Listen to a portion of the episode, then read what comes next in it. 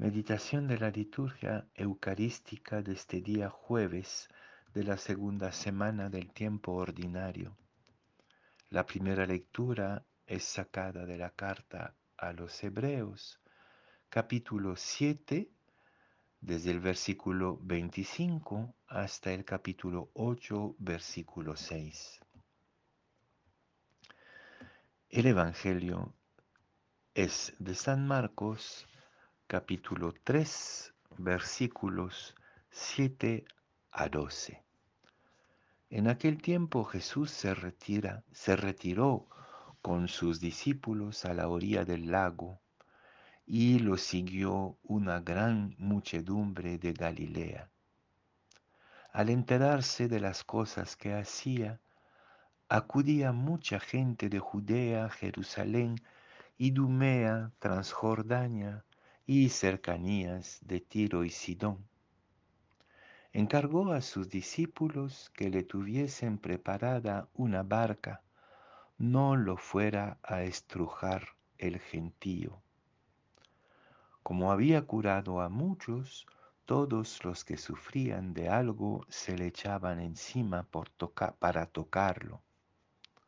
Los espíritus inmundos, cuando lo veían, se postraban ante él y gritaban, Tú eres el Hijo de Dios. Pero él les prohibía severamente que lo diesen a conocer.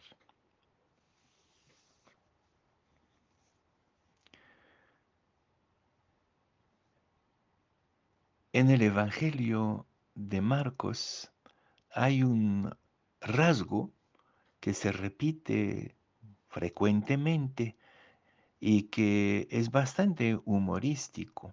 Cada vez que Jesús hace cosas extraordinarias o habla, son los espíritus inmundos, las fuerzas del mal, que gritan, tú eres el Hijo de Dios, lo reconocen como aquel que viene a vencer el mal mientras las muchedumbres humanas quedan ciegas y sordas ante la venida de la buena noticia. También otro rasgo del Evangelio de Marcos, entre otros evangelios, es la imagen tradicional y simbólica del mar. El mar en la Biblia simboliza el lugar de las fuerzas del mal precisamente. Este mar tempestuoso, estas olas amenazadoras, son la imagen de la maldad del mundo que amenaza justamente a los humanos, amenaza el equilibrio del mundo. Estamos entonces ante dos manifestaciones contradictorias del mal, la fuerza aparentemente imparable del mal que sacude a los humanos, a los pueblos, y el mal que reconoce en Jesús su derrota, de cierta manera.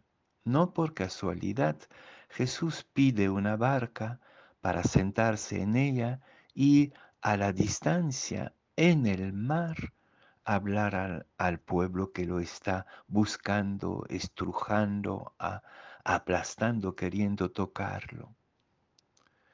También hoy día los pueblos acuden a Jesús en su dolor, en su soledad, en sus sufrimientos, queriendo tocarlo. También los pobres del mundo entero están gritando por un intercesor, como diría la primera lectura de la carta a los hebreos. Quieren un mediador, buscan desesperadamente alguien que los salve de su situación de abandono y de miseria. Y hay que reconocer que aparentemente no hay muchos mediadores. Sí, algunas figuras como el Papa Francisco, por ejemplo, que en su soledad constantemente grita por la paz y por la justicia, pero que al mismo tiempo se ve combatido por las fuerzas del mal y se encuentra casi impotente y muy solo. ¿Quién es el verdadero mediador? Las lecturas de hoy nos dicen que es el propio Jesús, el propio Dios encarnado en medio de nosotros. Pero me llama la atención en este Evangelio como frente a la impaciencia caótica de los pobres que lo buscan, Jesús toma distancia. Toma distancia, pide una barca y desde la distancia, dominando el mal, habla a la gente y se hace de hecho verdadero mediador, verdadero signo de nueva libertad, de liberación y de esperanza. Y creo que esta distancia de Jesús, este, esta libertad de Jesús que no se deja aplastar, que no se deja manipular, incluso que prohíbe a las fuerzas del mal de revelar quién es Él, es una lección para nosotros también. En estos tiempos de gran confusión, donde pareciera que las fuerzas del mal están ganando la partida en el mundo entero, que, que sea en Ucrania, que sea a nivel de los abusos del gran sistema económico, que sea en las violencias de todo tipo que nos aquejan, podríamos tener la impresión que las fuerzas del mal y el caos están ganando.